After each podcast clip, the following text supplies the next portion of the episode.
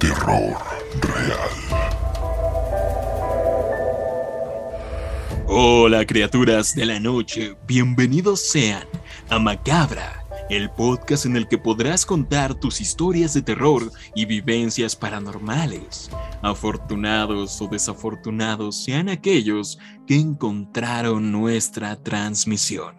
Yo soy Chris Stonehead y seré su guía en esta noche de Halloween, en la que les contaremos el origen de la celebración y por supuesto algunas historias de terror. Una vez más, Mitch Mar ha salido de su ataúd lleno de tierra transilvana para hacerse presente. Emocionadísima por el capítulo de hoy porque qué mejor día, Chris, existe en este mundo para contar historias de terror que la noche de Halloween. Así es, y afortunadamente la invocación fue exitosa, ya que Alex Abunde se encuentra nuevamente con nosotros.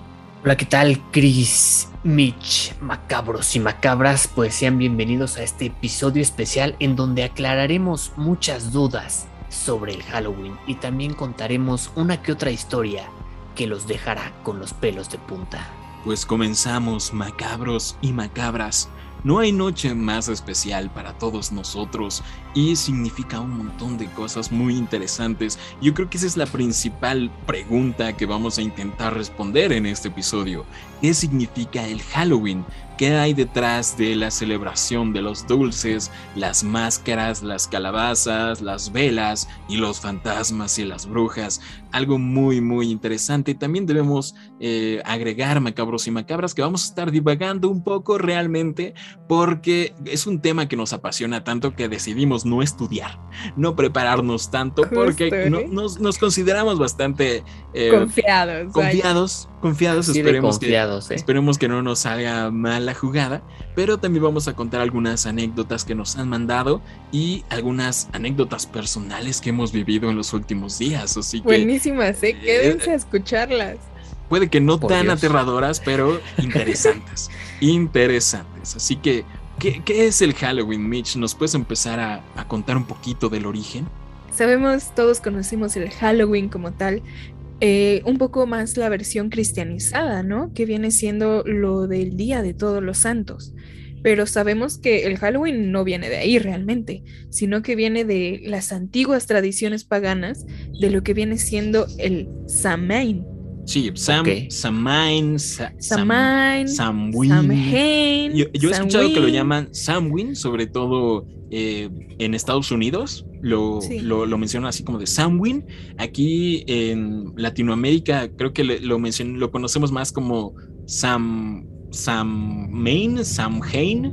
Eh, Samain incluso muchos como que o sea lo, lo, relacionamos a eso creo que Samain es como que lo más lo más correcto, ¿no? Lo más accurate. Yo, bueno, yo escuché a un este a un irlandés, en, lo busqué en YouTube, cómo lo pronunciaba y lo pronuncia Samwin.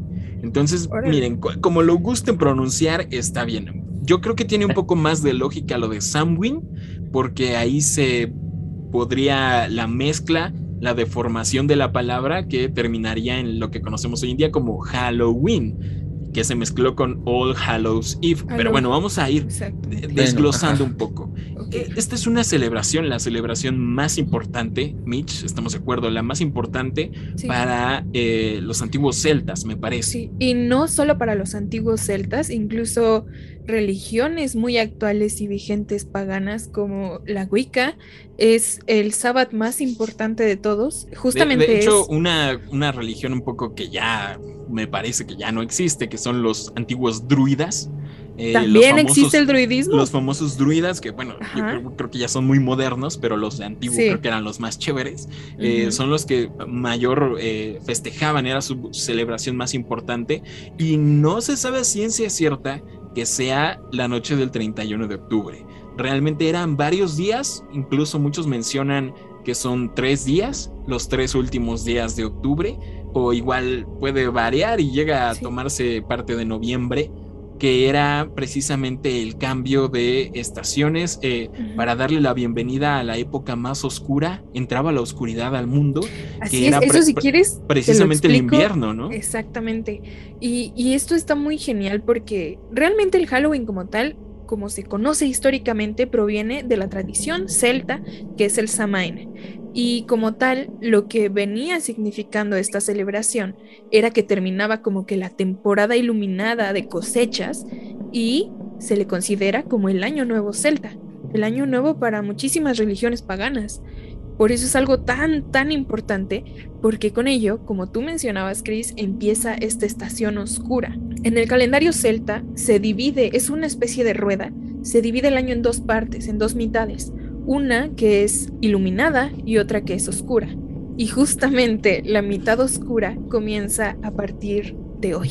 Los días duran menos, hay más frío, las noches duran más, el ganado comienza a morir, eh, los árboles y, toda la vegetación también muere, cambia de hojas. Eh, es realmente muy simbólico porque la muerte está presente desde la raíz de la, de la celebración, que es todo tiene que morir. E, esta es la época de cambio. Y pero también de renacimiento, ¿no? Al final. Dices algo muy importante, muy, muy importante, Chris, que me impresiona a veces tu conocimiento sobre esto. Creo que tengo, tengo, como 5% de, de gaélico, gaélico, en mi ADN. Lo, sentí. Porque justo yo estuve metida en, en la religión wicana muchísimo tiempo. Y, actualmente es. Así como Alex estuvo metido también en ciertas religiones que no podemos mencionar. Que no podemos mencionar aquí. Estuve Porque está prohibido, claro. bueno, tal vez en algún episodio especial, ¿no? Pueda compartirnos un poco de su conocimiento oscuro, de ese prohibido que no se permite ni en redes sociales. Sí, de ese que nos bajan el video, ¿no? Inmediatamente. Inmediatamente. Sí, eh, estuve, estuve muchos años metido en eso y yo creo que actualmente es la religión que más me, me atrapa, que más me atrae, que más me gusta. Justo lo que no, y justo lo que dices es correcto, porque en esta noche de, del 31 se suelen hacer este tipo de rituales para los dioses, pero una parte muy importante de ellos es de que tú eliminas aquello que quieres ya sacar de tu vida, de tu cuerpo, y pues muchas veces se queman en papelitos o cosas así. Eso son detalles, pero es justamente una etapa de eliminación. Entonces, está muy acertado. Aquí ya empezamos astrales en este podcast, Alex Pero bueno, la cosecha empieza a morir. Tú como un antiguo celta que tienes tus deidades ahí muy cool, con todas con cuernos. Pues, pues, entonces notas un cambio, ¿no? Cambia el horario y se hace este, lo que tú mencionas. Y se es acabó tiempo para cambiar tú también. Ahora, incluso eh, esta celebración tomaba varios días, incluso semanas, semanas porque era una fiesta nonona. Y era más que nada también prepararse para el invierno, para e, esa dura época que, que, les iba a llegar.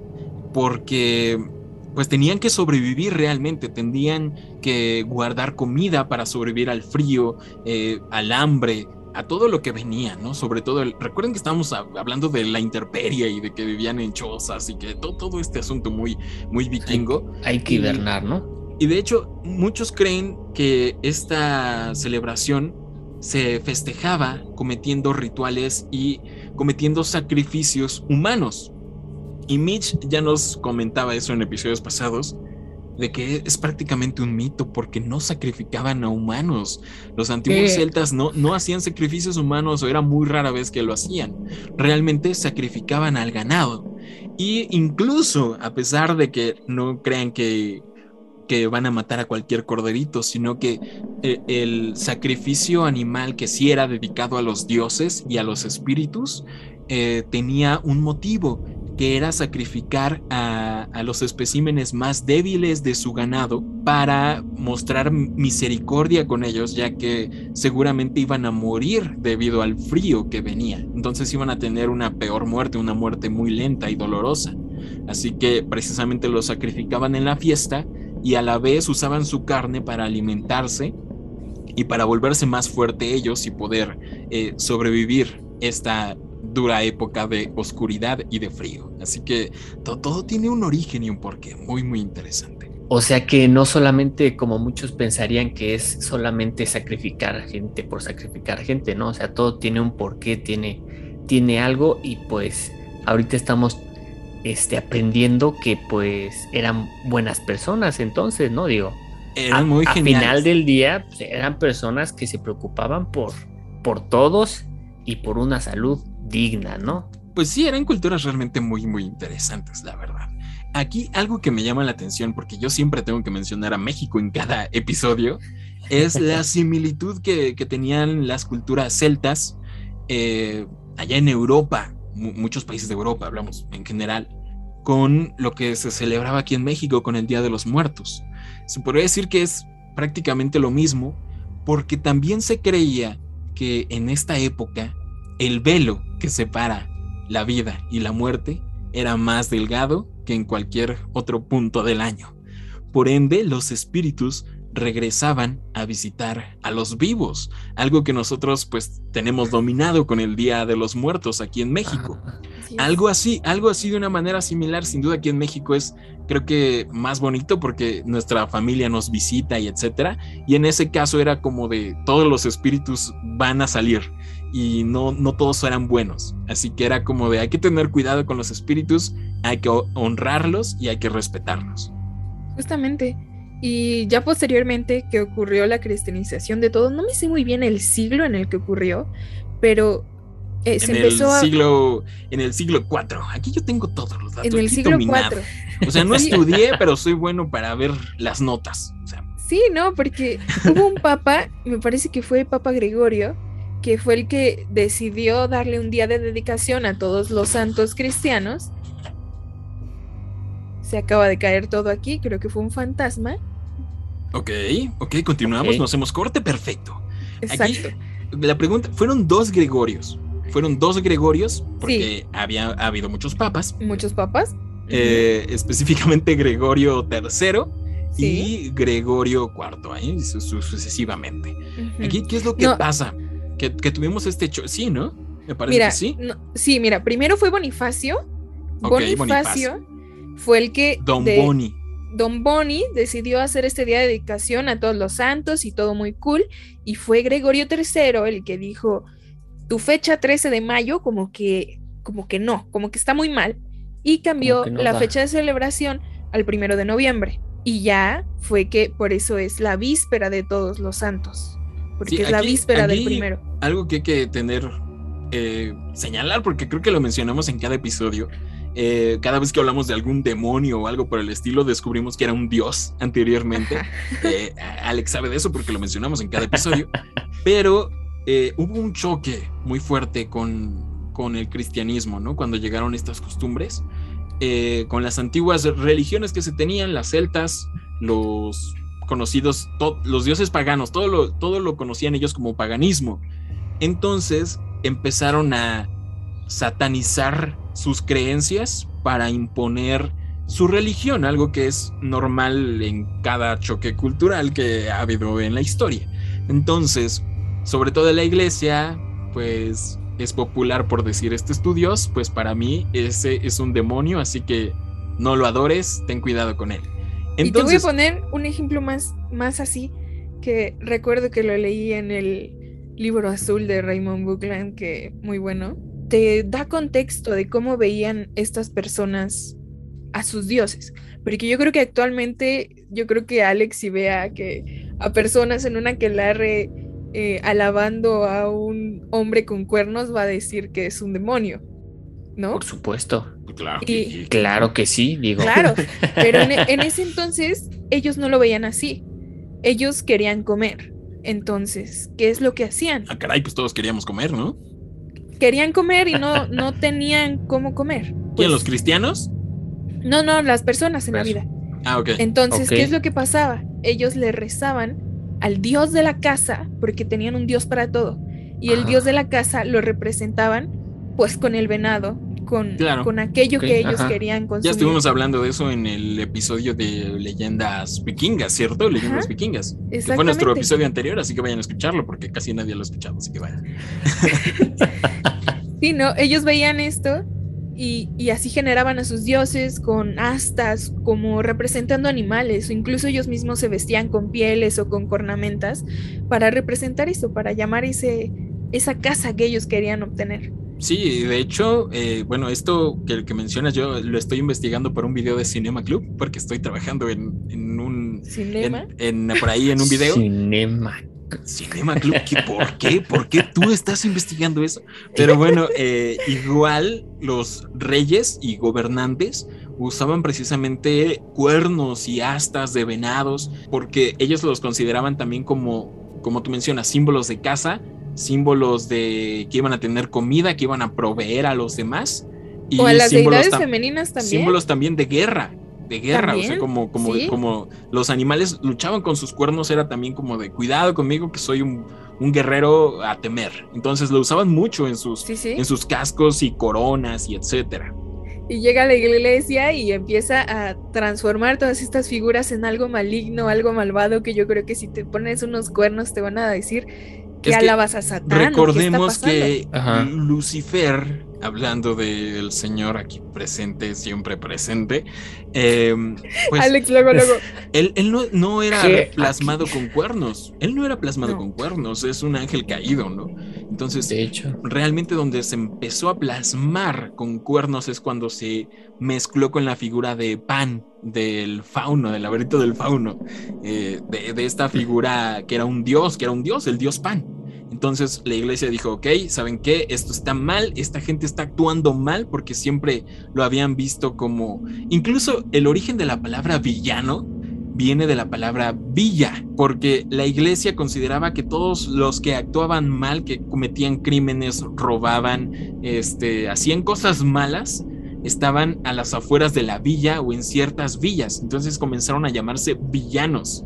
Eso también lo sé por no sé, ya saben, por, por, por aquella por otro tipo de, cosas. Su canal, ¿no? Pero entonces, como esta gente tenía otras creencias y otros dioses, pues los tacharon y dijeron esto está mal. Y de ahí se mezcló la figura de antiguos dioses con los demonios. Entonces ya de ahí los demonios todos ya tenían cuernos, porque antes creo que los demonios son más cool en la, no sé, en varios escritos cristianos que eran como como reptiles y anfibios y O dragones, ¿no? Bien cool, la verdad, pero ahí se mezclaron con, cuernos.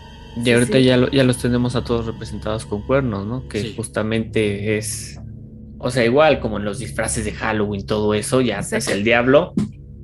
Sí, ya sabes cómo es el diablo. Y yo creo que ya, nos, nos, estamos quedando muchísimo en hablar de nuestras cosas paganas, pero yo creo que hay que seguirle. Me desvié, y vamos a hablar de los dulces. ¿De espérame, espérame, me desvié, me desvié, me desvié, ¿Qué pasó? Entonces, eh, estaba este choque de religión con el paganismo, todo era pagano, todo era malo, esa gente era mala, los vikingos que adoraban a sus dioses, todo, todos los que no adoraban a Cristo prácticamente, pues eran malos, ¿no? Todos adoraban al diablo, todos hacían rituales, todos mataban a humanos, hacían sacrificios a humanos.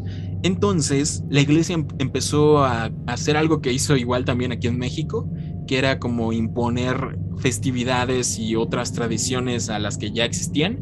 Por ejemplo, discúlpenme, sé que son temas sensibles, pero aquí en México sustituyeron a nuestros dioses por eh, vírgenes y por santos y que cada lugar era, ¿sabes qué? Es un santo, ¿sabes qué? Este, este lugar de adoración es ahora de la Virgen. Entonces, precisamente eso mismo quiso hacer con, con el Samhain, Samhain, eh, porque se les hacía algo loquísimo, ¿no? Que esta gente se estuviera divirtiendo, que estuviera, que pensar, porque ahorita ya mencionamos las cosas que se hacían, pero dijeron esto tiene que cambiar y ellos impusieron su propia celebración cristiana que era la víspera de todos los santos, que en inglés es All Hallows Eve, y dijeron vamos a ponerla justo en la misma festividad para imponernos y que la gente que practica mi religión eh, no tenga que cambiar, ¿no? De que ya está acostumbrada a esto, pues. Exacto. Y quitarle un poco. ¿La iglesia hace eso? Pues ya sabes.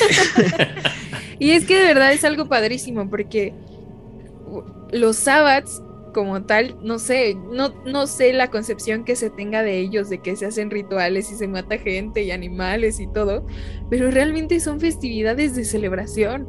Hagan de cuenta que son fiestas como Navidad, pues claro. te haces tus banquetes. ah, Era su o sea, año nuevo, ellos estaban en su fiesta de año nuevo haciendo Sí, Sí, cosas, matando a sus animales.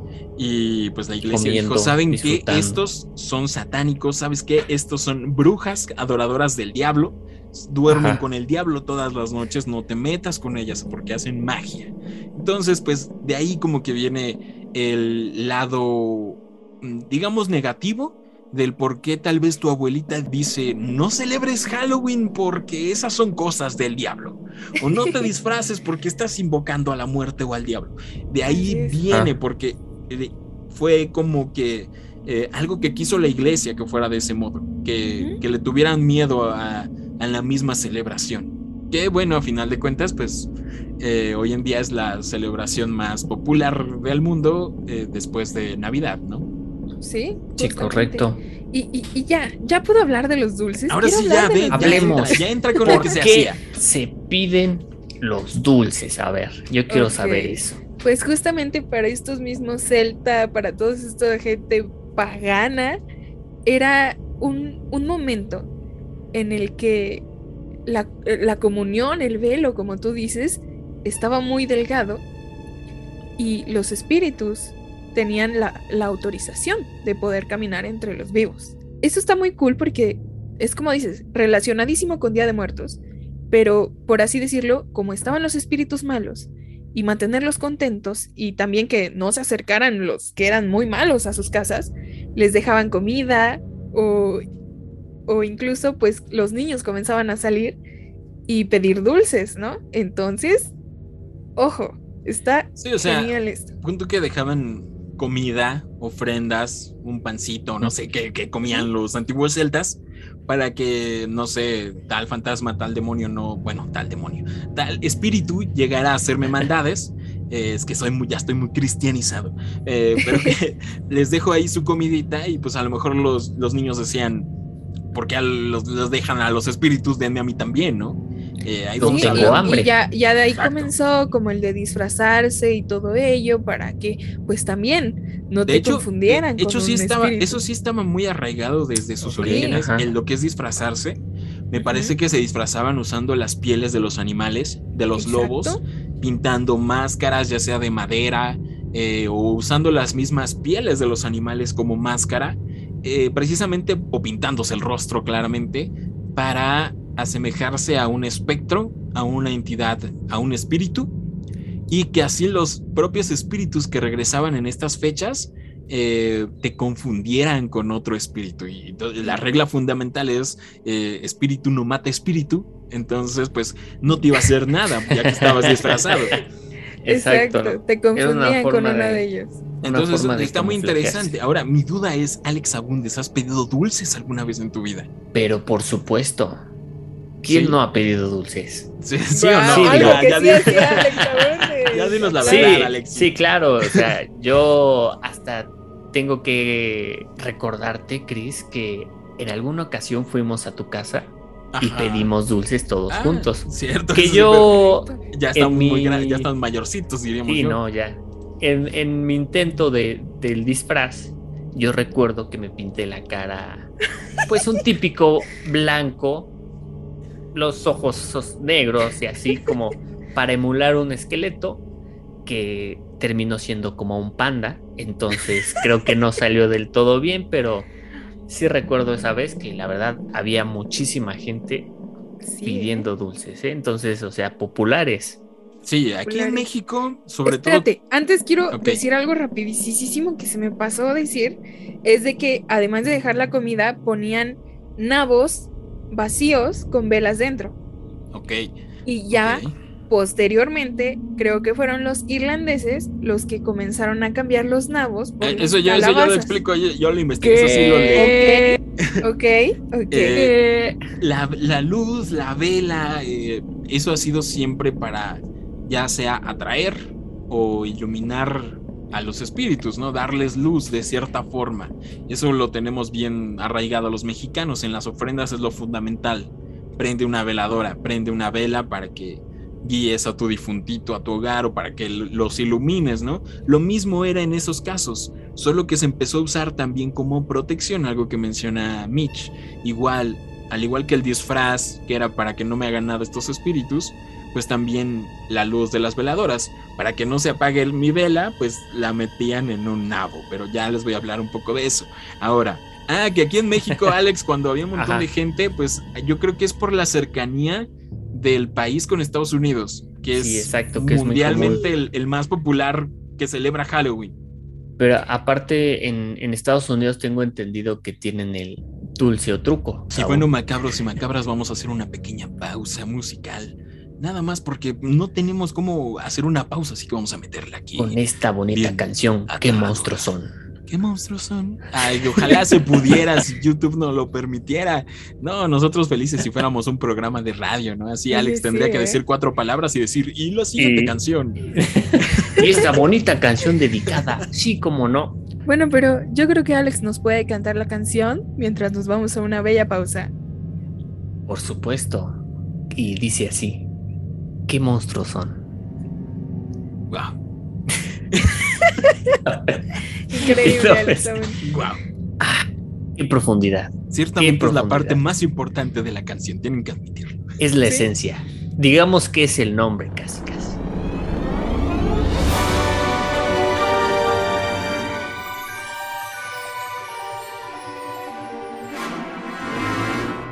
Y regresando de nuestra pausa musical, ¿por qué no nos dices tú mejor, Musical a Alex? los tre- 30 segundos de 30 ruido. segundos de, de vacío.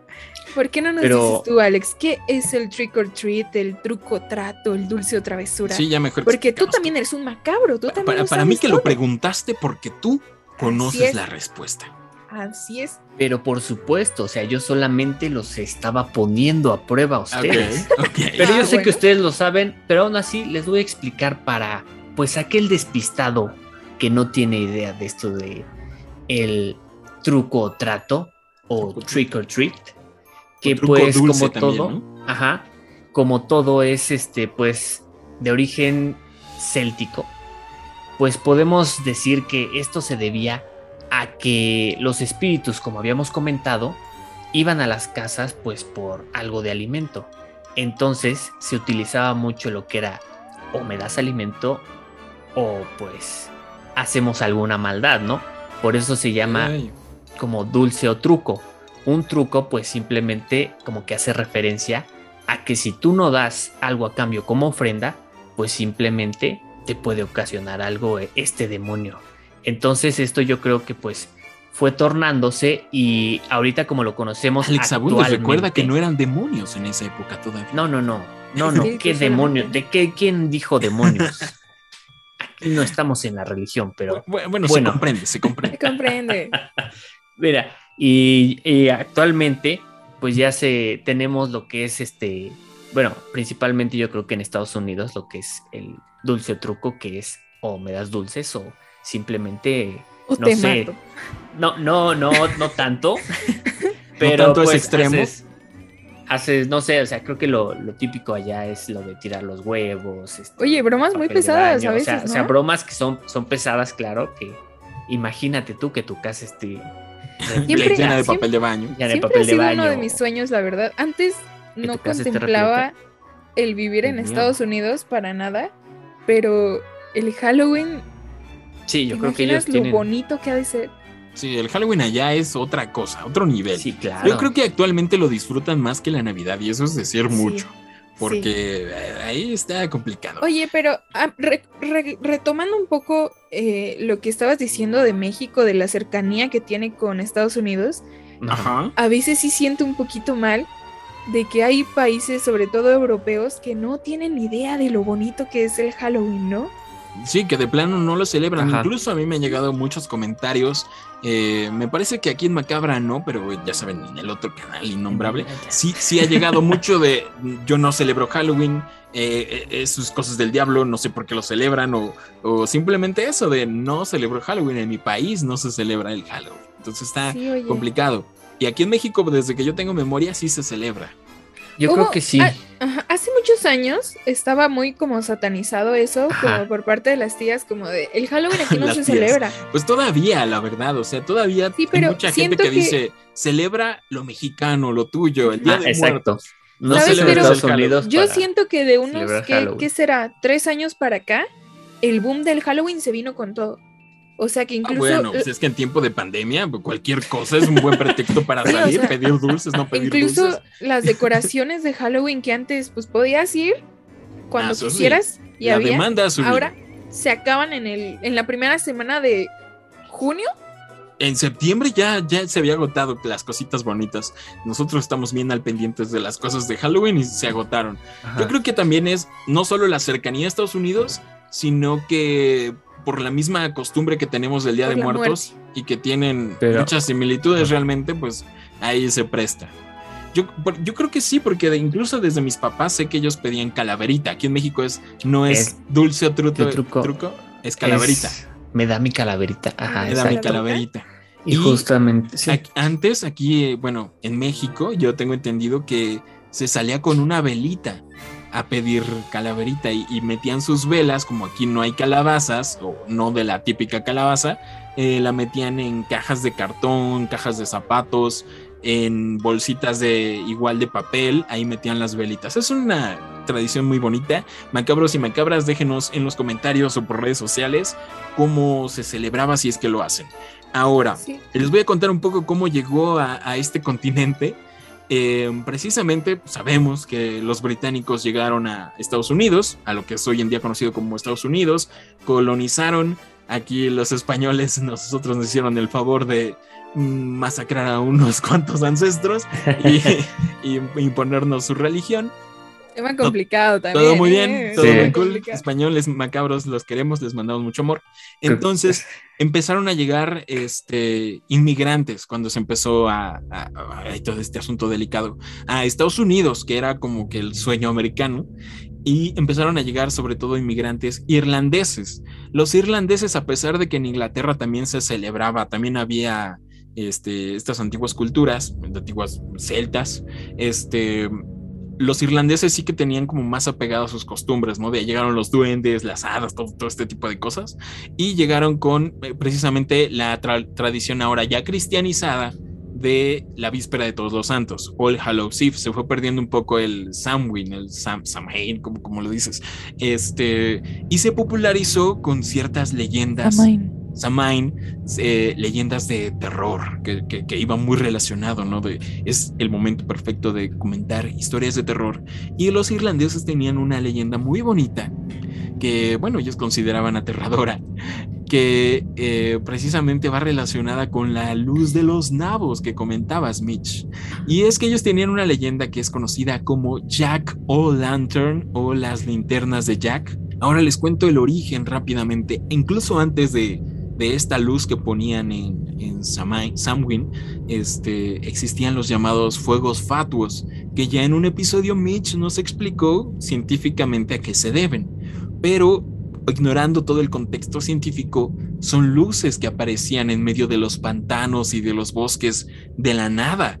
Eh, eh, los veían en sus casitas, no había electricidad y de repente veían una bola de fuego surgir del bosque, incluso se veía que iba caminando en algunas ocasiones hasta desaparecer. Muchos creían que eran como la luz de los espíritus o luz incluso del infierno que iba eh, ligada con contexto negativo, ¿no? De no te acerques a ellos. Y se decía que esas lucecitas que veían en la noche era el viejo Jack. Las linternas de Jack, era el, el viejo Jack con su linterna. Ahora, ¿quién es Jack? Les cuento rápidamente. Jack era un señor, señor irlandés muy aborrecible, honestamente, ciertamente alcohólico. Algunas versiones de la historia mencionan que era casado, tenía hijos, pero que golpeaba a su mujer, le engañaba, golpeaba a sus hijos, eh, era muy tacaño. De hecho, su apodo más conocido es Jack el Tacaño, eh, porque pues no le gustaba pagar, no le gustaba eh, pues soltar ese dinero que ganaba, aunque realmente yo tengo entendido que él no ganaba realmente ningún tipo de dinero, sino que lo robaba. Incluso lo robaba. E- Era lo peor de lo peor. Dependiendo de quién te cuente la historia, era peor. De ley era alcohólico, de ley robaba. Pues prácticamente era la peor escoria de irlandés que se puedan imaginar. Y se llamaba Jack y era muy tacaño. Entonces, varía dependiendo de las versiones de la historia. Pero el punto es que Jack se afrontó a, a su muerte. Definitivamente llegó al punto en el que iba a morir. Y como era tan malo, el diablo en persona, aquí ya tenemos claramente una referencia cristianizada, el diablo en persona con todo y sus cuernos se le apareció para llevárselo él mismo. De tan malo que era esa alma, dijo, me voy a encargar de llevarme a esa alma personalmente. Se apareció el diablo ante Jack y le dijo, pues ya llegó tu hora, querido Jack, vente conmigo al infierno. Pero Jack, además de ser muy malo, era muy, pero que muy astuto. Entonces le rogó al diablo y le dijo, dependiendo de las versiones, en algunas decía, ¿sabes qué? Ayúdame a hacer esta maldad final contra estos cristianos o lo que ustedes quieran.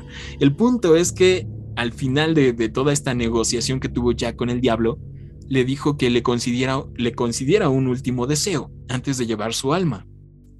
Y su último deseo era ir a tomar un trago a la taberna, muy irlandés. Entonces el diablo dijo, ¿sabes qué? Me gusta mucho, eh, en unos años voy a inventar el heavy metal. Me gusta tu estilo. Me gusta tu estilo. Eh, dicen que la cerveza irlandesa es muy buena, ya que estoy por aquí. Pues vayamos a, la taberna. Entonces fue, fue, con el querido diablo. Qué buen rollo el diablo, ¿eh? Es muy buena onda, me cae muy bien. Fue, con ¿Por qué no? No estoy ocupado. Sí, es como libre. ¿Sabes qué? Pues tengo ya chalanes. Vamos a turistear un rato. Pues sí, entonces fue con Jack a la taberna, empezaron a beber y lo que ustedes quieran, ¿no? El último trago de Jack. Y se volvieron compas, ¿verdad? El punto es que, que Jack, recordemos cuál era su apodo, Jack el Tacaño. Entonces, al momento de pagar la cuenta, porque pues a final de cuentas, aunque seas el diablo, tienes que pagar la cuenta, pues Jack no quiso pagar o, o, fingió no tener dinero. Y fue como de, ¿sabes qué? No traigo para pagar el trago. No puede ser. Entonces le dijo, diablo, tú que eres tan diablo y tan bueno, ¿por qué no te conviertes tú en una moneda para que yo pueda pagar este último trago y ya nos vamos al infierno? Entonces el diablo, como es todavía no era tan viejo, supongo yo, porque ya ves que dicen que es más sabio. más sabe el diablo por viejo que para el diablo. yo creo que no era tan viejo en ese momento y se convirtió en moneda y saltó al saquito de que, que tenía Jack. Entonces se cuenta que Jack tenía un crucifijo de plata en su bolsita. Muchas versiones dicen que se lo acababa de robar a una aldea o lo que ustedes quieran, pero tenía un crucifijo y encerró al diablo junto con el crucifijo convertido en moneda en su bolsita o en su saco, incluso muchas versiones lo dicen. Entonces, pues el diablo dijo, oh, oh shit, oh shit, Qué gran error. Oh no. Oh no, oh, no, no, no, no, no, Entonces, pues así estuvo Obviamente, muchos años. estaba hablando en versión irlandesa, el diablo, ¿no? Claro, claro. Oh, no me sale, mi irlandés es pésimo. No, creo que, creo que no. Pésimo, Mitch, o como diría en irlandés, Es que fue tan bueno que no me entendiste, oye. Te dice, no, no, no, en irlandés. Pues bien dicen que a los irlandeses no se les entiende, ¿no? Pero bueno, eh, el punto es que el diablo no podía cambiar de forma, no podía salir de ahí precisamente por el poder del crucifijo. Entonces, el diablo le dijo a Jack, ok, hagamos un trato. Te concedo un deseo, otra vez, para que me dejes ir. Entonces el deseo de Jack, muy listo, le dijo, ¿sabes qué? Déjame vivir otros 10 años. Y el diablo dijo, va que va, vengo por ti en 10 años. Y Jack no cambió su forma de ser, siguió bebiendo, siguió golpeando a todo mundo, siguió robando, siguió siendo el peor tipo de calaña que se puedan imaginar. Llegó el momento en el de que volvió a morir nuevamente y se le apareció el diablo. Claramente tenía que ir el diablo en persona por él. Y le dijo, Jack, llegó el momento, eh, pues ahora sí, ya vámonos al infierno, ¿no? Diez años después. Pero Jack era muy astuto también. Entonces le dijo, ¿sabes qué? Concédeme un último deseo y el diablo como están. Era, no, era, no era tan viejo y era, Híjole. era muy buena onda. Estaba recién fresco, joven. Estaba, pensando las letras que le iba a mandar a Slayer en unos años. Entonces dijo, pues va, ¿cuál es tu último deseo? Y, y dice, bueno, ¿sabes qué? Tengo hambre. Mi último deseo es comerme una manzana. En algunas versiones es otro tipo de fruta, pero eh, la más popular es una manzana. Entonces, como estaba cerca de un árbol, le dijo, le dijo al diablo, pues tráeme una manzana. Y el diablo, como es bien buenecito y me cae muy bien, dijo, va carnal, me subo al árbol por tu manzana. Entonces se subió el diablo y mientras el diablo iba subiendo, porque al parecer no puede bajar la manzana con su magia, o como puede aparecerla, no sé. se, va, se, subió al árbol a bajar la manzana y Jack, eh, en algunas versiones, rodeó de crucifijos el árbol o de cruces de madera. Eh, en una de las más populares, y creo yo que es la más acertada, Jack grabó una, una cruz en el árbol, creo que es más fácil, en lo que el diablo sube, pues haces una cruz. El punto es que con el poder de, la cruz, el diablo ya no pudo bajar del árbol, pobrecito diablo. Ay, no. Y el que se ve subido por la manzana, entonces nuevamente dijo, Jack, déjame bajar. ¿Qué onda? Este, ¿sabes qué? Hagamos otro nuevo trato. Te concedo un, un deseo. Te concedo un deseo otra vez, pero pues déjame bajar. Y pues Jack le dijo, ok, mi deseo es que nunca puedas tomar mi alma. Y el diablo ya más, más enojado, más enojado que nada, ya no quería lidiar con el, con el viejo Jack, con el tacaño Jack, le dijo, va que va, no puedo tocar tu alma, ya me voy, te quedas, ¿no? Entonces como Jack era una, siguió viviendo su vida horriblemente, y como era solo un humano, pues eventualmente murió. Jack murió y su espíritu viajó al cielo. Claro que sí, como no llegó el cielo y otro personaje que también me cae muy bien para que no digan que nada más del diablo. Eh, estaba San Pedro ahí con su, Es que tiene muy buen nombre, San Pedro. San Pedro, ¿no? Es muy lindo, San, ¿no? San Pedro ahí, guardián de las puertas del cielo. Y pues le dijo Jack, ¿qué crees que... El cadenero del cielo. ¿Qué fregados haces aquí, Jack? O sea, ni, ni de pedo vas a entrar. O sea, te me vas para abajo. Sí, o sea, de plano, tú, tú no, perteneces en la lista, aquí has sido malo toda tu vida, todos los días de tu vida eres la peor, el peor tipo de persona, jamás te has arrepentido, eres malo hasta pero en el dedo gordo del pie. Entonces, ¿sabes qué? Aquí no hay lugar para ti, te vas al infierno. Ahí va Jack al infierno. Y pues claramente el diablo, sonriendo que ahora sí ya era más astuto que, el viejo Jack. Ya estaba y era más viejo. Ya era un poco más viejo, digamos así. Dijo, ¿qué onda Jack? ¿Cómo estás? Pues sabes qué? Tu deseo fue que yo no tomara tu alma, entonces el viejo Jack se quedó sin un lugar para descansar, ni en el cielo ni en el infierno. Entonces su espíritu se quedó atrapado en la tierra. Jack le dijo, ¿sabes qué? No, no tengo luz. Hablamos nuevamente de la luz. No tengo luz que me ilumine. Ni la luz del infierno ni la del cielo. Y el diablo, muy divertido, le aventó una llama del infierno y le dijo, ten, para que te ilumines. Vete. Entonces Jack eh, tomó eh, su lucecita y se iba ilumbrando el camino, vagando por la tierra en busca de pues descanso, su alma atormentada. Y pues por eso son la, luz de Jack, los, los, fuegos fatuos. Y de hecho, allí por ahí mencionabas, Mitch, que era lo que usaban para, para guardar nabos, ¿cierto? Eran nabos. Eran nabos iluminaditos y los irlandeses fueron los que cambiaron a calabazas. Entonces Jack tomó el fuego del infierno, que era su linterna, que el diablo le dijo que nunca se iba a apagar. Entonces, pasara lo que pasara, nunca se iba a apagar. Y la puso adentro de un nabo. Pues precisamente para que para no ir agarrándola así nomás, ¿no? Entonces iba alumbrando con un nabo. Y de ahí se origina esta creencia de meter la vela en un nabo y ya después, como era temporada de calabazas, sobre todo en Estados Unidos no había tantos nabos, pero sí sobraban calabazas en este tiempo, pues empezaron a usar las calabazas. Y de ahí se empezó a, modificar la historia y muchos usaban esta vela como protección en contra de los espíritus para que no entraran a tu hogar y grababan una cara horrible que muchos decían que era la cara del propio Jack porque pues Jack fue tan astuto para engañar al diablo dos veces. Entonces ellos lo usaban como símbolo de protección en contra de, del diablo.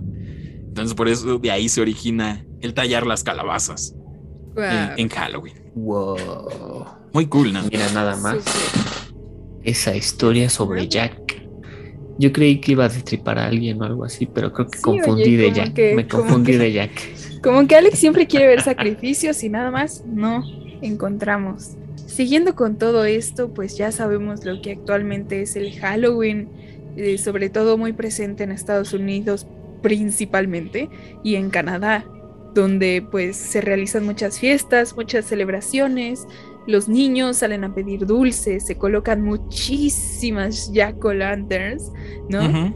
y, y, y, qué más? ¿Qué más se puede decir? Pues qué más, qué más se necesita para esta bonita tradición, sino que en la película Chicas Pesadas bien mencionan de Halloween es la única época del año en la que una chica puede disfrazarse de eso, puede vestirse como sabe. Pero claramente yo no sabía esta regla. Exacto, creo que tienes que saber que se acostumbra a donde estás para que no te pase eso. Sí, y pues realmente, o sea, como, como podemos ver nuevamente macabros y macabras, a pesar de que nosotros nos cae muy bien el diablo, no tiene nada que ver el origen de la celebración, ni con Lucifer, ni con nada de eso. O sea, nada, nada que ver. Es más que nada una temporada de cambio, el año nuevo, eh, vienen los fríos, un cambio de, cambio de temporada. Y sí es el momento en el que el velo está más delgado, ¿no? Hay eh, los espíritus, se podría decir, que, mejor momento vienen a visitarnos. tú, macabro, que en casa elimines todo aquello que quieres eliminar de ti, ¿no? Exacto. Sí, muchos dicen que es temporada de que muera. Deja que muera lo que, lo que te está deteniendo, lo que no quieres. Y vibra alto. Viaja. Viaja a tu luma vibrar alto. ¿Cómo olvidar ese consejo de Chris, no? Macabro, yo te recomiendo que viajes, que vivas la vida. Me malinterpretaron, me malinterpretaron. Sabiduría pura. Pero bueno, Alex, este, por ahí nos tienes una historia de terror, me parece, o, platicamos random. Eh, por supuesto. yo creo, yo creo que ahorita sería un buen momento para contar una de las historias que nos mandaron. Ok. Ahorita cambiando un poquito. Y ahorita que ya, ya este, aclaramos muchas dudas que teníamos sobre el Halloween. Sí, ya sabemos de dónde viene. Pues esta historia nos la enviaron por Instagram. Eh, muchas gracias por seguir esos consejos de enviarnos sus historias a nuestras redes sociales. Y pues el usuario es Cuoresiamese. Okay. Discúlpame por la pronunciación, pero pues así se dice. Hasta lo dijiste con miedo. Cuoresiamese. Ok. Cuoresiamese. Y bueno. Te enviamos un, saludo. Muchas gracias por. Sí, muchas gracias tu historia. por habernos enviado.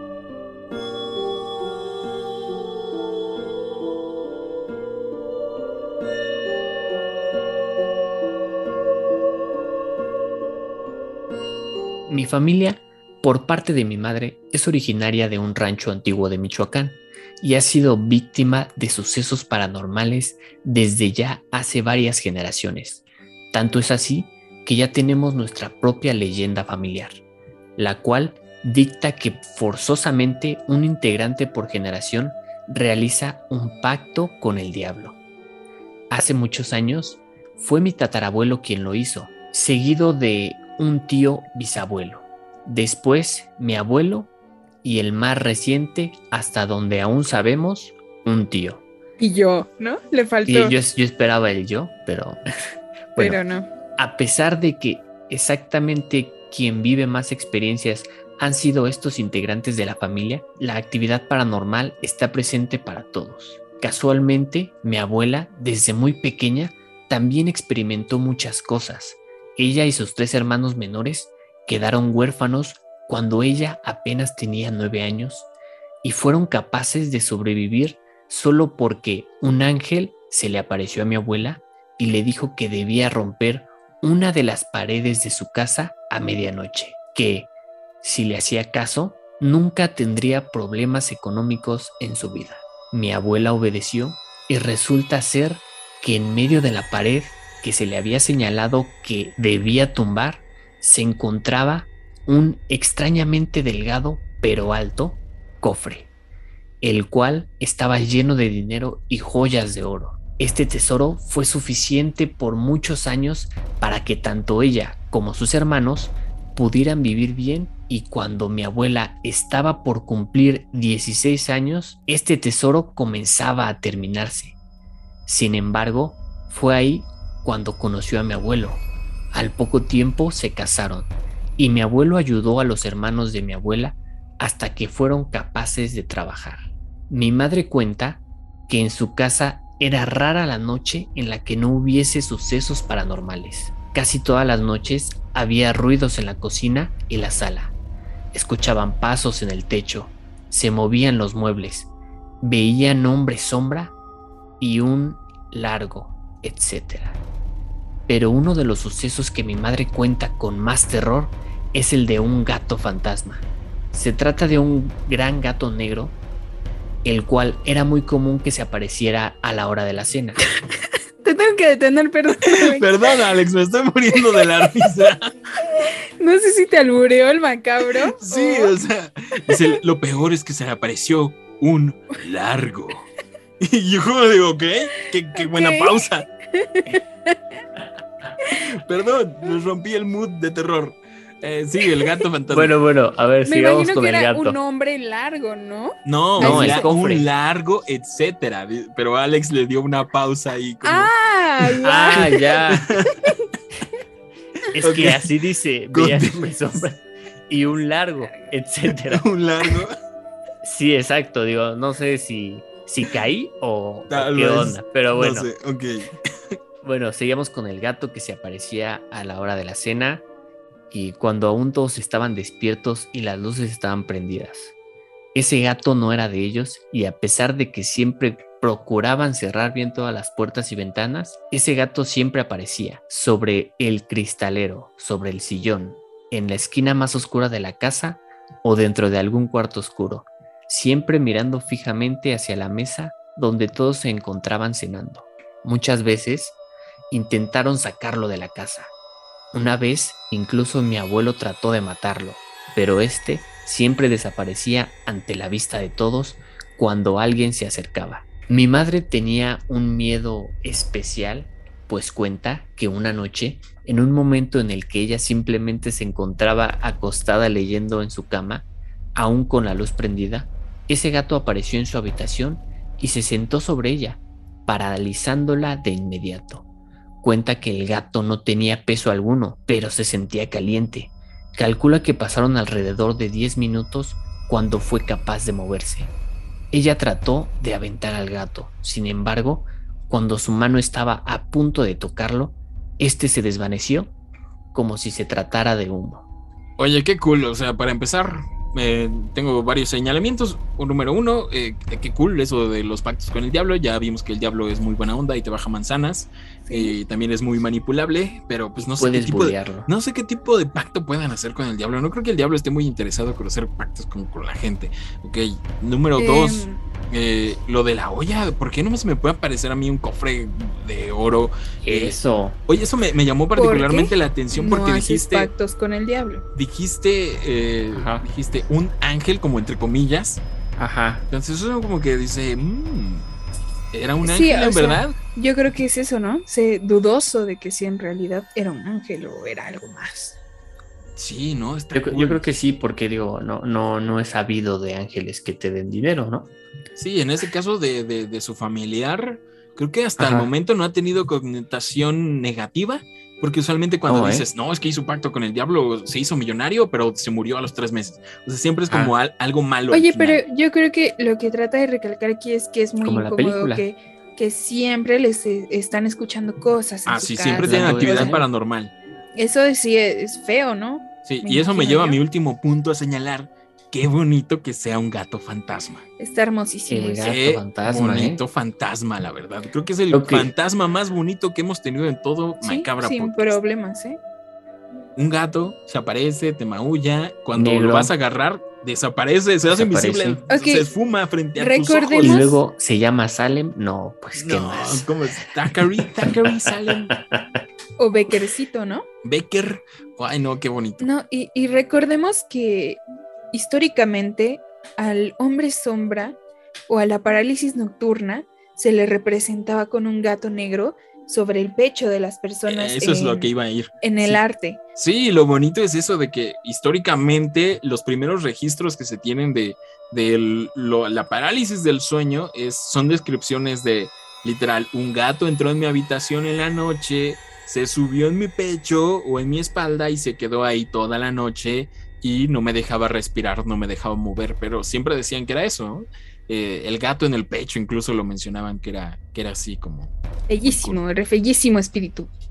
Sí, bueno. Hablando de eso, macabros y macabras, gente que nos escucha, no sacrifique gatos, no sacrifique gatos negros en temporada de Halloween, en ninguna época del año. En ningún momento. Haga sacrificios. Yo respeto sus religiones y todo tipo de creencias, pero siempre he reprochado y negado y todo ese tipo de, de sacrificios animales. Pues también Sí, humanos, claramente. También humanos, pero animales, eh, esos animalitos no nada le importan ni al diablo ni a los espíritus, o sea, no quieren su muerte, nada. No. Y el otro día fue muy triste porque pasamos justo al lado en estas épocas de muchos zanates que, que se ve que sacrificaron. Y... Muy feo. Yo sí, creo. no, no, que- no maten gatos, sobre todo si tienen registro de que los gatos negros son cazados, buscados, de- cuiden, si, tienen si tienen un gato negro, cuiden a sus mascotas en esta víspera de En octubre, no noviembre. les quiten el ojo. Sí, porque no los dejen salir, Sí. porque de verdad hay gente muy mala que... Si que- no, que- se los quitarán a ellos. Sacrifiquen sus almas, no a sus gatos. Sí, no, no, no, no, no. ¿Qué? ese tipo de rituales. Bueno, en general no sacrifiquen nada. hagan ofrendas, hagan magia de otra forma, ¿ok? Recuerden que el punto esencial de la magia es la intención, el poder de la mente, Exactamente. el poder de la voluntad. Y ya hablaremos de eso. tarea, ¿verdad? Alex, Hablando del este- poder de la voluntad. No, no, no, espera, ya espera. nos toca, ¿no? Eh, bueno, ahorita haces una pausa. No, sigue Alex, porque si no nos vamos a perder. Continúa. Exacto, síguele. Como les comenté al inicio, el último miembro de la familia en realizar un pacto con el diablo fue un hermano de mi madre. Ella cuenta que desde siempre recuerda a su hermano como una persona con una mirada muy pesada y una actitud muy difícil.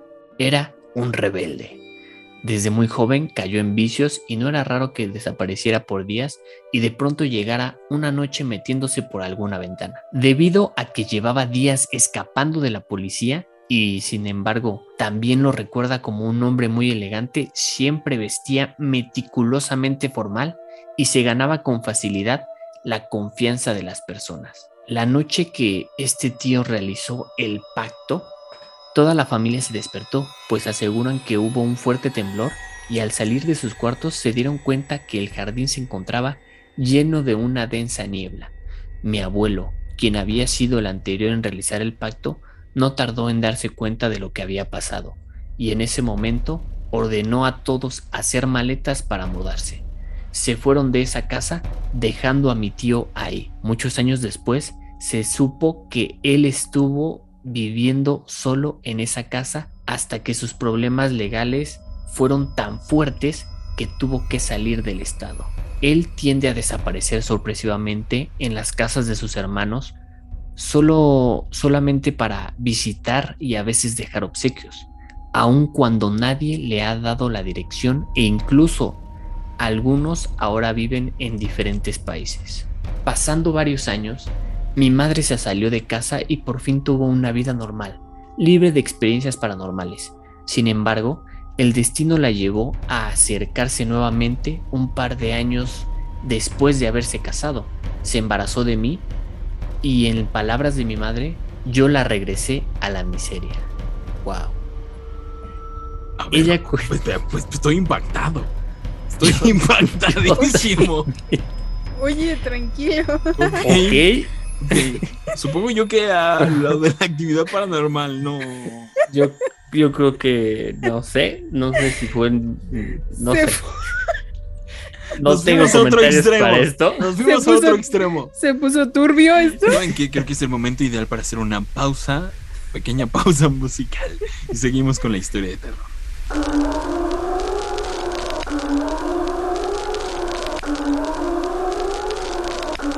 Ella cuenta que el embarazo fue una de las etapas más aterradoras de su vida. Mi padre lo confirma, pero él, al ser escéptico, siempre lo ve todo como coincidencias. Entre muchas cosas que le pasaron, se cuenta que en, el jardín llegaron a aparecer gallinas de la nada, vivas, pero que al poco de verlas, estas caían muertas. Las macetas de un momento a otro aparecían llenas de sal. Un cuervo pequeño tenía la costumbre de tocar a su ventana las noches que se quedaba sola, y llegaban por paquetería juguetes y ropa de bebé sin un, algún remitente. Ok, Con- ahora sí me estoy sintiendo como que Rosemary Baby. Como que Sí, el bebé de Rosemary, tipo secta eh, ahí como que con algo turbio y aunque no quieras pertenecer, como que te está llamando o ahí presente. Eso está cool. Ok, continúa Alex. Bueno, dice, con toda la historia, mi madre tenía mucho miedo de estar embarazada de la siguiente persona de la familia que realizaría el pacto. Según mi madre, a pesar de haber asistido a un hospital maternal, solamente hubo dos nacimientos ese día y el otro bebé falleció por complicaciones respiratorias. Cuenta que muchos hombres sombra acechaban mi cuna y mis juguetes se movían. Oye, esa película ya la vi, es la de la profecía. También pasa con Demian, ¿no? Su nombre será Demian. Sí, ¿eh? Oye, ¿en qué año nació? Igual fue en el 66 o en el 2006. 666. En el mes 6, el día 6, a las 6 de la tarde. ¿no? Sí, está poniendo re turbio. Ok, continúa, Alex. Sí. Emocionadísima. Eh, cuando fui capaz de hablar, mostré inmediatamente un fuerte interés por la muerte y la entidad de la muerte como tal. Esto yo no lo recuerdo, pero dice que predije la forma en la que fallecería mi abuelo. Es por estas cosas que pasaron que mi madre siempre ha sido un poco alejada de mí. A día de hoy, sigue mi interés por la muerte y he visto a la entidad de la muerte en un par de ocasiones, pero no tengo intención alguna de pactar con nada. En casa son muy comunes las experiencias paranormales, las cosas se mueven, se escuchan pasos, cuando no hay nadie en la casa conmigo escucho ruidos en la sala o en la cocina, como si mi madre estuviera cocinando, pero lo considero fenómenos sin importancias. El mayor problema son los doppelgangers, esas entidades que son una copia exacta de una persona viva. Al parecer, todos en la familia tenemos uno, aunque a día de hoy nadie se ha topado con el mío, a pesar de, que soy la persona con que menos acechan. Sí he tenido experiencias cortas con ellos, por ejemplo, veo a mi madre en su habitación cuando no está en casa. Si volteo a ver un espejo, a veces parece que mi hermana pasa caminando detrás mío, cuando ella está en otra parte de la casa, y cosas por el estilo pero la experiencia más fuerte se la llevó mi hermana con el doble de mi madre. Mi hermana cuenta que estaba dormida cuando por incomodidad se despierta. Ella toma su celular para ver la hora y al momento se da cuenta de que mi madre está parada en el marco de su puerta.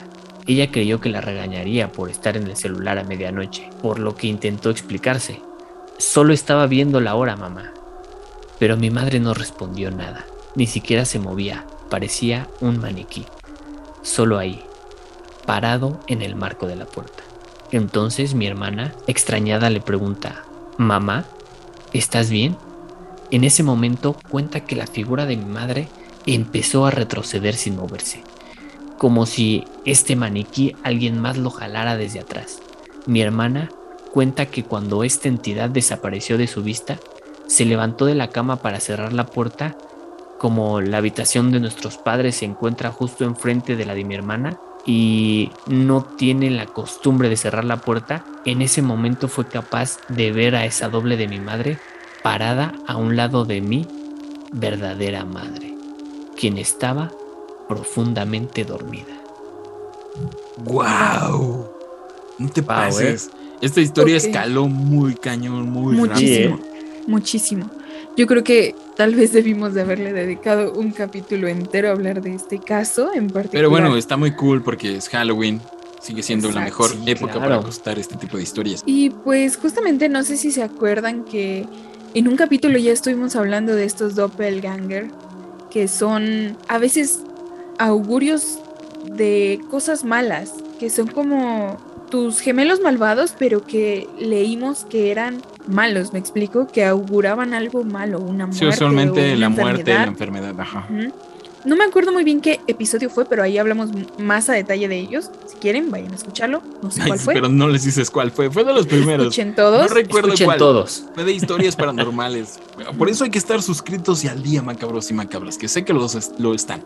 Eh, muy cool. Algunas veces es un espíritu, otras veces es manejado como otra persona viviente en otra parte del mundo que es idéntica a ti, ¿no? Que cuando la ves es como de, ok, eh, va a morir alguien, te, se va a enfermar alguien y está muy cool cuando se aparece en forma de espíritu. Bueno, qué miedo, pero qué interesante. Yo creo que fue algo tan de miedo porque imagínate que veas a tu madre, a tu propia madre, ¿no? Y que se vaya de esta manera jalándose como que tan paranormal. Sí, estuvo tan luego- aterradora esa descripción, la Mm. verdad. Eh, Súper aterradora. Yo lo imagino luego- como levitando, o sea, porque dice que no se movía. Sí, ¿no? Como si la jalaran, ¿no? Ajá, Ajá, Simplemente o sea que no se aterrador, como cuando se acerca la monja, ¿no? Ándale. Y, y luego verla al lado de tu madre, de verdad. No sé, no sé qué sentiría. impactante, yo creo. Impactantísimo. Ok, creo continúa, que- Alex. De verdad. Porque estoy muy picado. Eh, bueno, eh, y aquí termina la historia. ¿Es en serio? Sí. ¿Ahí termina? Ajá. No, pues estaría padrísimo tal vez este seguir este caso más de cerca. Sí, muchas gracias, Macabro Macabra, que, que nos enviaste la historia porque no sé pronunciar eh, ese nickname que tienes. Eh, bien cool. Bien cool la historia, muy interesante. Todo esto de los pactos con el diablo, no acabo de comprenderlo, pero eh, ya lo que nos cuentas al final, que es tu experiencia propia con tu mamá, de cuando este De su pues, hermana, cuando ¿no? naciste, cuando era bebé. No, pero cuando Ajá, ella era Bueno, bebé. de cuando nació, Ajá, sí, que sí. la Eso está fuertísimo, oye, es Porque- súper Rosemary. Sí, o, o sea, ella da a entender que el que tendría que hacer el pacto es ella, ¿no? Ella o su hermana, supongo yo, pero más que nada ella. Familiar, no sé, como el árbol genealógico le toca a ella. Entonces por eso se siente atraída. Y digamos que incluso ella dice que siente cierta atracción por estas cosas, nosotros la entendemos y que bueno que eres una macabra, macabro, que, que nos estás escuchando, está bien cool. Eh, pero muy interesante Correcto. el caso y, y, y wow, se puso muy aterrador al final. Y, Sí, muchas veces realmente no hay que temer estas cosas, simplemente abrazarlas, ¿no? Esto, ¿no? Todas este, A todo ver, este amor. abrázala por- tú. Abrázala tú a ver si es cierto. Se, se dice muy fácil, abrázala. No, está, está bien genial y pues lo la verdad lo cuenta de una manera muy, no sé, como, como tranquilo, sin estar Ajá, ¿eh? así como con miedo. O sea, creo que por la forma que lo narraste, Alex, lo, lo cuenta para todos los macabros y macabras, como para que sepan la situación, pero nunca Es que le dice. puse mi chispa. Sí, o sea, también la voz de Alex, wow. Pero Sí, qué pues genial, qué, buena historia para Halloween. Y bueno, vamos a terminar un poquito el episodio contándole un poquito de las cosas que han pasado. Porque no hemos subido episodio en Macabra Podcast durante dos semanas. Discúlpenos, macabros y macabras. Sabíamos que era un mes importante, era octubre, pero pasaron por ahí ciertas cositas que fuimos dejando pasar y de- pasaron los días y llegó Halloween y bueno, ya, como sea. Ya estamos aquí. Nos fuimos de vacaciones. Mitch y yo acompañamos a nuestro, a nuestro papá a, eh, a- a unas vacaciones que organizó con sus amigos en Acapulco. Y ocurrieron varias cosas. Número uno, em, ya lo Número mencionamos. uno. Número uno y lo más importante de todo, porque justo estábamos hablando de esto de la magia, ¿no? No me llevaron. Número uno, no llevamos a número Alex. Número uno, no llevamos a Alex. Él estaba vacacionando en otro lugar. en otro lugar. bueno, estamos hablando de esta situación de la magia, ¿no? De cómo es de impresionante. Sí, que no se necesitan sacrificios de nada. para que es las más que cosas nada buenas ocurran. la intención de que las cosas pasen y Exacto. eventualmente Y- pasarán. Sé que suena choro muy el secreto, muy motivacional de eres no. pobre porque quieres y no, no, no, no, no, nada de eso. Las cosas cuestan trabajo, las cosas cuestan trabajo. Pero hay cosas que, que sí te dejan pensando así como de, wow, esto lo provoqué yo con mi pura intención. Eso es Genuinamente creo que en este caso fue lo que pasó, de Sí. verdad. Yo ya lo he experimentado y seguramente ustedes también lo han experimentado, macabros y macabras, pero eh, pasó de una forma tan peculiar y única, tan random, que, que yo dije, ok, no cabe duda de que fue esto y tenemos que mencionarlo en macabra. Sí, y es que, o sea, nosotros estamos tan metidos en esto de que nos fascina la magia, caos y el estado de gnosis y la activación de los sigilos. Y, y justamente estuvimos, no sé cómo decirlo, Miren, les cuento la situación desde Cuéntalo. un modo terrenal.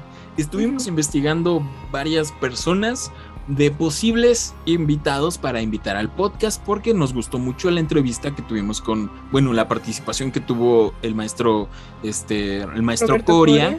Roberto Coria en, el episodio de Vampiros de México, que vayan a escucharlo, quedó muy muy bien, eh, una gran personalidad del maestro Coria. Y pues empezamos a investigar posibles invitados. Y precisamente en el ámbito del el chiste y de estaría cool, obviamente no es una persona tan letrada y que no la tomamos tan en serio, pero que es respetable, eh, es entretenido y sin duda obtendría buenas visitas y sería interesante para los macabros y macabras. El señor Carlos pues sería polémica. Sería polémico, el señor Carlos Trejo. ¿Quién es Carlos Trejo? Pues es eh, un escritor, em, investigador paranormal. Peleador. México, digamos que es el más famoso de México, pero también tiene muy mala fama. Realmente es más que nada divertido por su personalidad, por su personalidad, por su forma de ser, por lo cual lo admiro, pero sus libros realmente no me gustan nada, que son cañitas, uno y dos. Me parece que tiene más libros, pero ni idea. Y pues sus investigaciones paranormales, todo el mundo sabe que ha sido como que nada serio, todo ha sido como falso. No sé, es una personalidad muy divertida. Y justamente llegamos a él porque estábamos investigando cositas que tal vez podríamos hacer en este mes del terror de Halloween y llegamos a un festival que se hace en el pueblo de Real del Monte, donde él es el organizador, un festival del terror. sí, nos metimos a ver un video y literal era él eh, junto con su esposa, que eran los organizadores. Y ya luego empezamos a ver entrevistas que le hicieron y nos dimos cuenta que era una persona, este, a pesar de que en la tele y con sus investigaciones parece ser muy falsa, muy extravagante, la verdad es que cuando hablas con él en una entrevista se ve muy honesto y te dice como de, ¿sabes qué? Esto pasó así, el libro salió por puro madrazo, este, pues la verdad yo me volví así porque así me quería ver la gente, o sea, nunca te dice cosas falsas, te lo dice con honestidad y además se ve que es muy, este, digamos, humilde, honestamente, a pesar de que se ve que tiene dinero, es humilde, o sea, te habla la, neta, ¿no? justamente entre nosotros empezamos a, pues, a mensajearnos. No, ya, después del tercer video dijimos, oye, estaría bien cool platicar estaría con este padrísimo.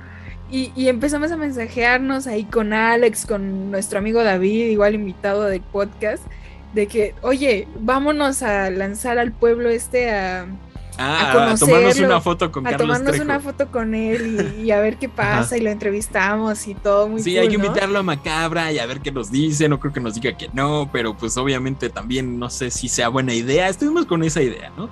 Así como que pensando mucho en ello y lo dejamos ir. Eh, se nos atravesaron realmente estas vacaciones, no estaban planeadas originalmente en los planes macabrosos, como se pudieron dar cuenta. Eh, pero el punto es que el primero o segundo día que estuvimos allá, en Acapulco, nos llevaron a comer a una, a una taquería de tacos al pastor. No sé si sepan que Mitch y yo no comemos carne. Entonces, pues fuimos muy así como muy, muy desganados, honestamente, porque dijimos que, vamos a comer ahí, pues no hay nada. Eh, a final de cuentas, por suerte en estas taquerías. ¿Y esa es toda la historia? Venden champiñones y fue un tormento. Fue algo muy. fue algo aterrador que viví en octubre. Eso quería contar. Eso fue la historia aterradora. No hubo champiñones. Señores y señoras, estaba el señor Carlos Trejo sentado en, un, en una mesa en la taquería de Acapulco, eh, eh, justo a la hora que fuimos en altas horas de la noche. Estaba ahí con su esposa y con dos amigos comiendo tacos. Y pues nos quedamos así como que eh, bueno, cuéntame, cuenta, cuenta lo que te dije. Ok, voy a, voy a contar mi experiencia porque fue, fue algo impactante.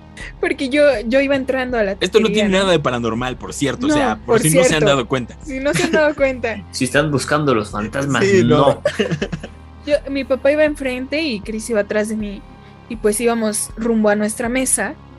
Y en eso se me acerca aquí, me agarra, me agarra Chris y se me acerca. Ah, ya.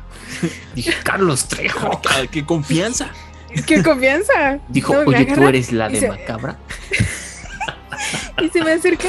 No te vayas a espantar. Hay alguien ahí. ¿Quién? Me espanté, lógicamente, ¿no? Es lo que haces cuando te dicen no te vayas a espantar. ¿No? Eh, ¿Quién está ahí? El enemigo público número uno. ¿Quién está ahí? Está ahí Carlos Trejo en la mesa comiendo tacos. No, o sea, yo, yo, que quería decir, lo vi desde un segundo porque iba el señor, eh, así se viste como lo vemos en, en, televisión, así se viste con su sombrero, con su chaleco, como un motociclista con sus tatuajes, o sea... un chopper. Sí, o sea, nunca se oculta o intenta pasar desapercibido. Entonces lo vi el primer segundo y, me acerqué a decirle, Mitch, no te, no te espantes, no te, no, o sea, no te sobresaltes.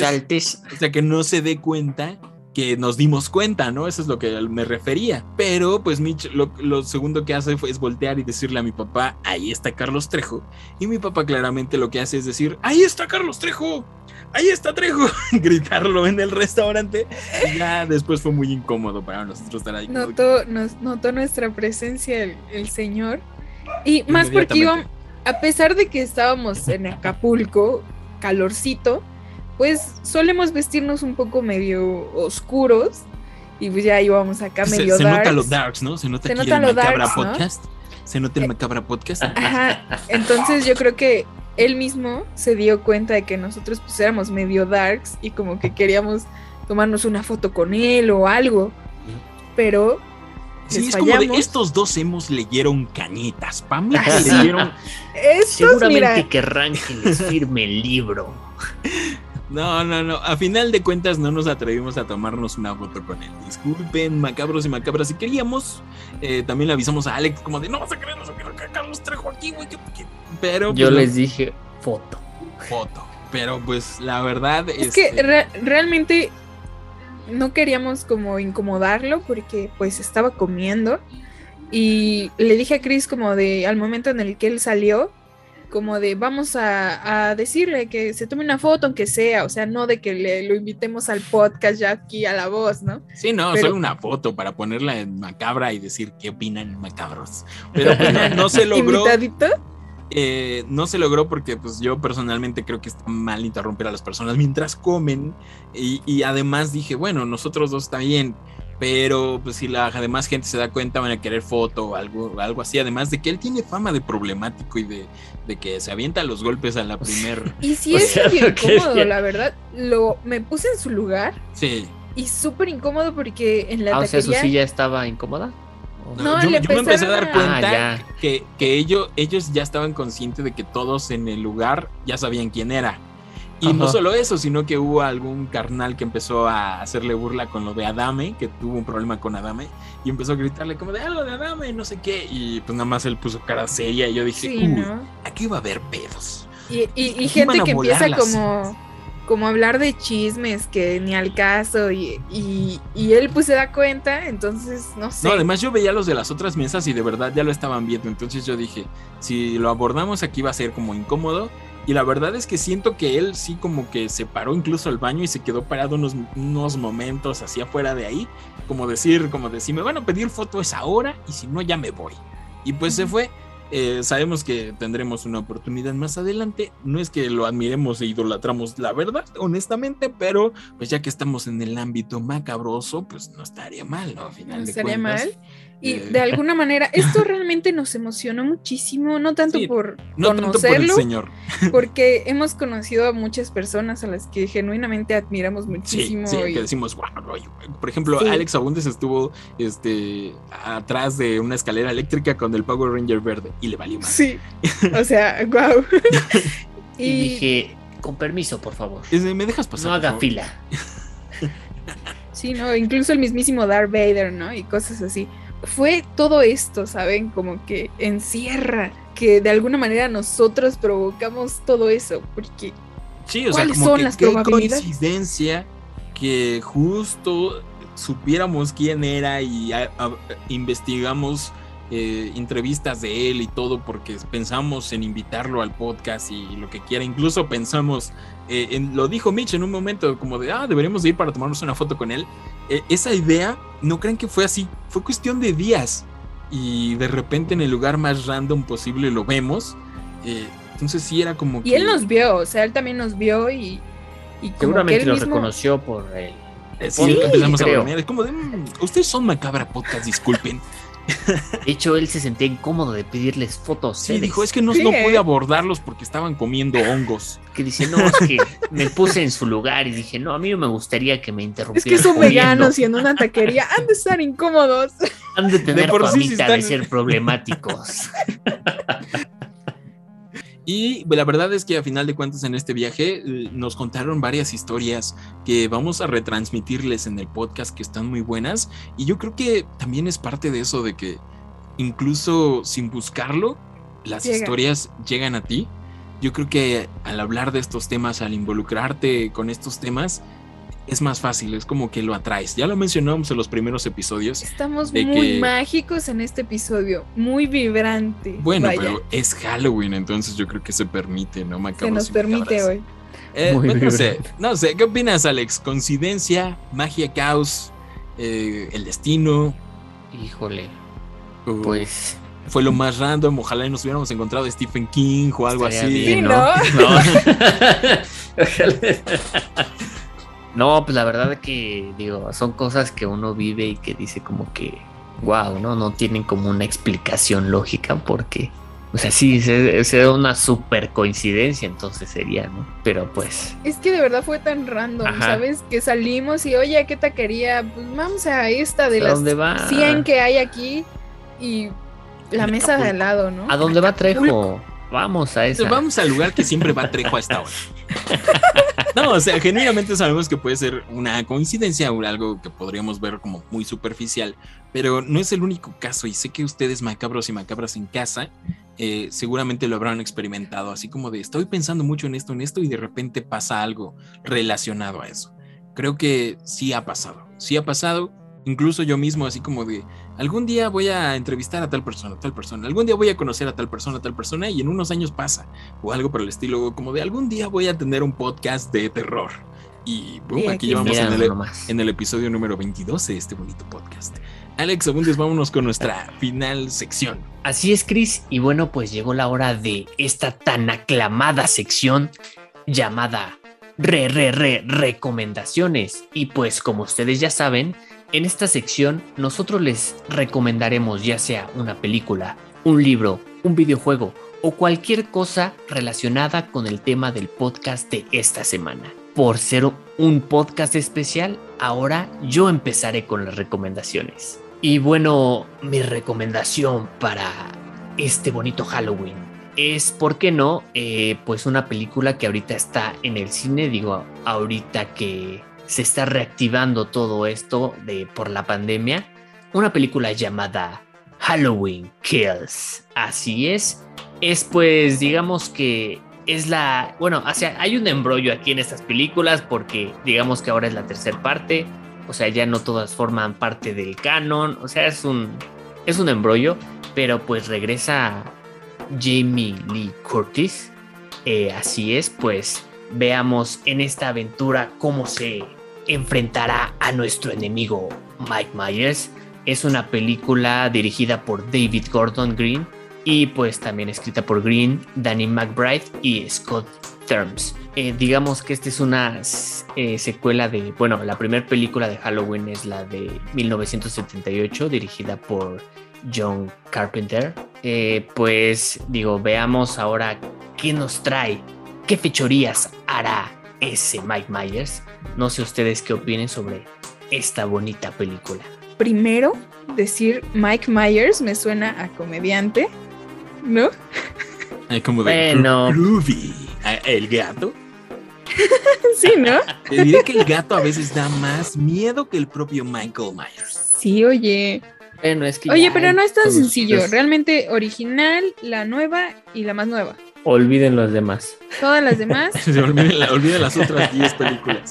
todas las demás olvídenlas. Eh, realmente está muy buena. Están muy buenas las la 2 y la 3 están muy cool, ¿no? De las originales. Sí. Sí, pero realmente está bien que lo corten porque eh, lo que quiere hacer esta nueva franquicia es borrar que Jamie Lee sea hermana de Michael Myers, porque era como que el motivo principal de Michael por ir a matarla. Eh, ya no es su hermana, eso se borra. Igual eh, Michael ya tiene cierto trasfondo de que eh, ya no lo vemos tanto como un asesino serial, sino como una fuerza imparable que es como el miedo propio. Eso está bien cool, pero tienen que ver la El película. Y estoy muy emocionado porque viene la última parte de la franquicia que se estrena el próximo año, que se llama Halloween Ends, el final del Halloween, o el Halloween termina. Entonces está, está muy cool. Y yo creo que Michael se está posicionando nuevamente en el top de asesinos con esta nueva película. Yeah. Está bien cool. Y mm, algo cool es que el director, ¿cómo dices que se llama Alex Mm, Green? ¿Algo? Green. Director Green. Eh, me parece que ahora él está trabajando en un nuevo lanzamiento del Exorcista, que va a hacer algo similar, va a borrar las secuelas, va a tomar solo la original y va a crear una nueva película que va a ser la segunda parte. Sí, la segunda parte con el cast original. Entonces está cool. Igual lo está planeando como una trilogía, igual que Halloween, así como de vamos a tener tres películas más del Exorcista y pues este director trae calidad, así que se vienen buenos tiempos para el terror.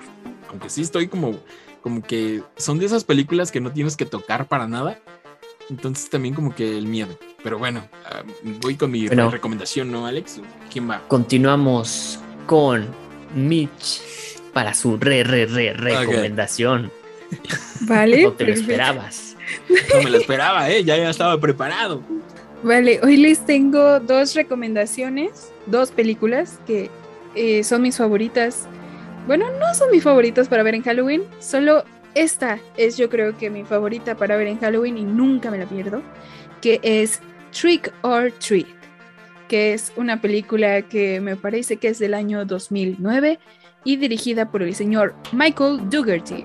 Realmente es una película muy genial, no la sé ni siquiera describir porque te muestran diferentes historias que se conectan entre sí alrededor de las tradiciones más típicas de Halloween y también tienen ahí un pequeño demonio que es el demonio Sam por Samhain, vaya. Entonces, no lo sé describir, pero hay de todo. Hay hombres lobo, hay dulces, hay demonios, hay vampiros, podría decirse. Hay de todo y está muy, muy asombrosa. Véanla, de verdad, se las recomiendo muchísimo. Aquí en, imperdible. en Latinoamérica se llama Dulce o Truco. Dulce o Truco, una de las imperdibles de Halloween, definitivamente. Y la segunda película que les quiero recomendar es All Hallows Eve o La Víspera de Halloween, que realmente no es una gran película, pero en lo particular me gusta muchísimo porque es el debut del director Damien Leone, no sé si lo pronuncié bien, donde se recopilaron varios cortos. Igual es un que- compilado, igual que Trick or Treat, Trick or Treat, ¿no? Trick or treat. Sí, pero aquí eran diferentes cortometrajes que él había hecho a lo largo de su vida. O sea, no era como tal con esa intención. Ah, ok, las juntó hasta el final, ¿no? Las juntó hasta el final en esto que es All Hallows Eve. Pero lo que está muy interesante es de que en todos sus cortos él ya plasmaba a su obra de arte, a su homicida por excelencia, que es Art el payaso, que es un asesino, una criatura, podría decirse que visualmente está muy increíble y que ya actualmente tiene su película ya bien producida, más o menos, que es Terrifier, que es este, que ya está muy de modita hoy en día, ¿no? Muy modita con los chavos. Es que ya no me gusta porque dejó de ser indie. Es Sí, que o sea, ya es muy mainstream. Ahora todos lo conocen. Es que ahora ya todos lo conocen, entonces ya no está tan cool. me gustaba mucho cuando era, era, era, era más indie. Antes era chévere. No, pero mucha gente no, no conoce que antes de Terrifier existió una película que es All Hallows Eve, donde Sí. debuta Art el payaso y que tiene escenas muy brutales también en uno que otro corto. Sí, Ar- Sí. Arte el payaso es un vato disfrazado de payaso que es más como un mimo arlequín que no habla y está bien feo y mata muy brutalmente, como un asesino slasher. Está bien cool. Y ya va a salir Terrifier 2 pronto, sé que pronto. Pero que realmente es la tercera película, vaya. Ajá, sería la tercera. Entonces, no sé, me gusta mucho este asesino, es de mis favoritos y pues véanla, véanla, está ambientada en Halloween porque es la Supongo víspera yo. de Halloween, claramente, y está muy cool. Sí, véanla y está en YouTube, me parece, guiño, guiño, guiño, guiño, guiño. Y ya después buscan la segunda por ahí en su, ya saben. Ya saben dónde. Y bueno, Ahora sí, Chris. Oye, pero no dijeron nada de Trick or Treat, por favor. Ay, Alex, a ver, por Ay. favor. Ah, por perdón, favor. discúlpame. Perdóname.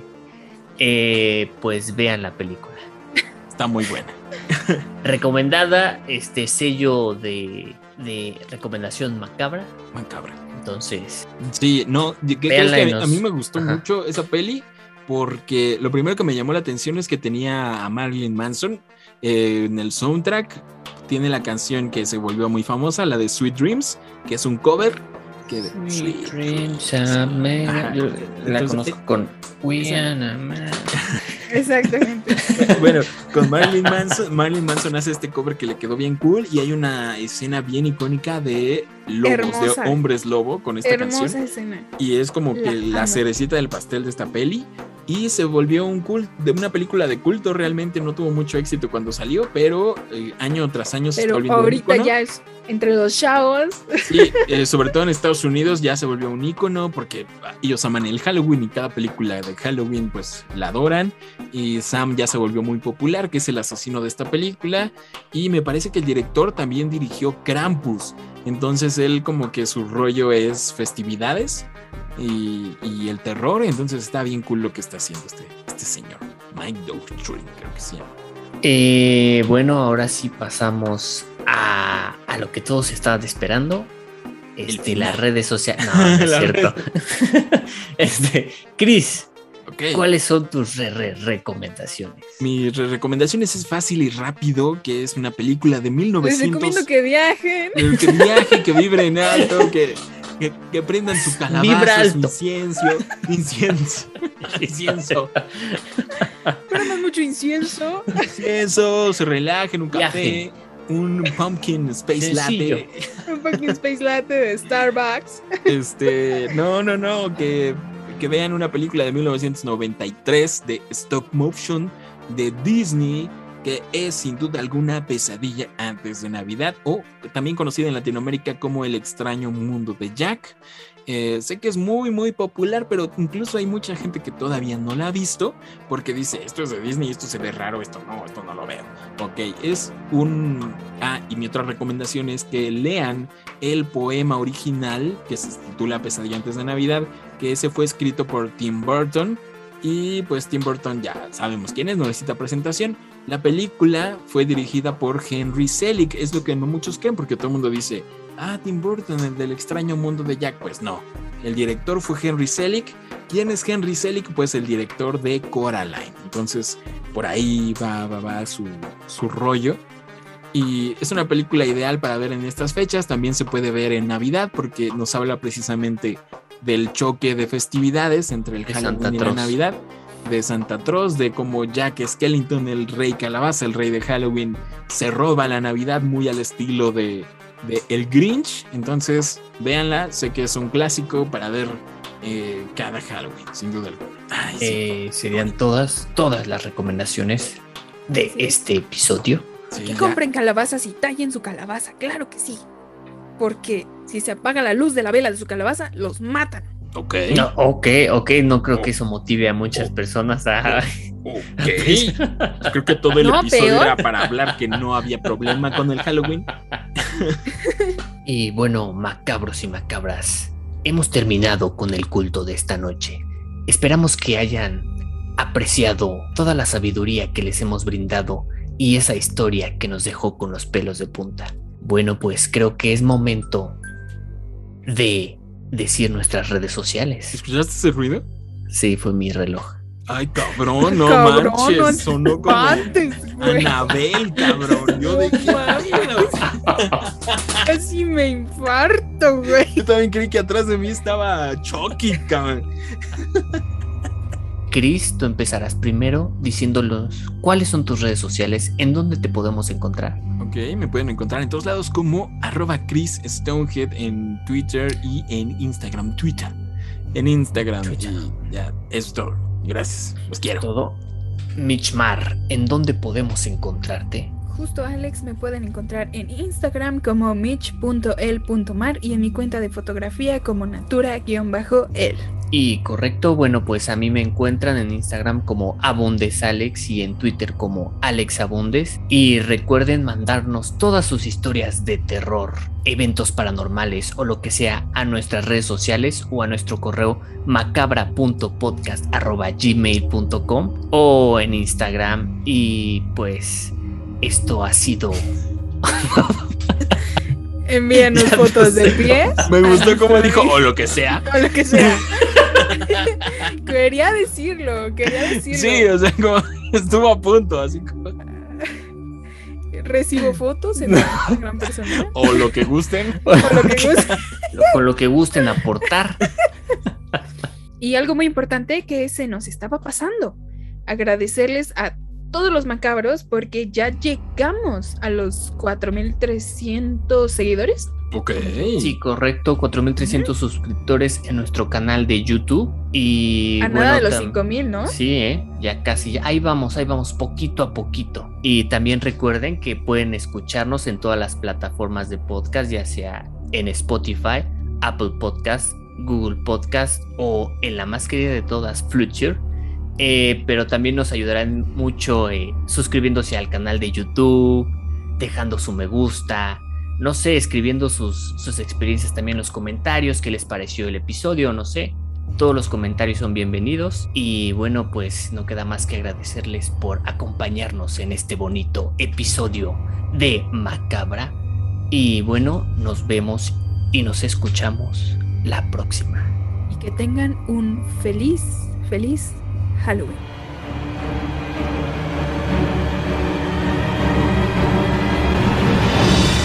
Macabra Podcast. Terror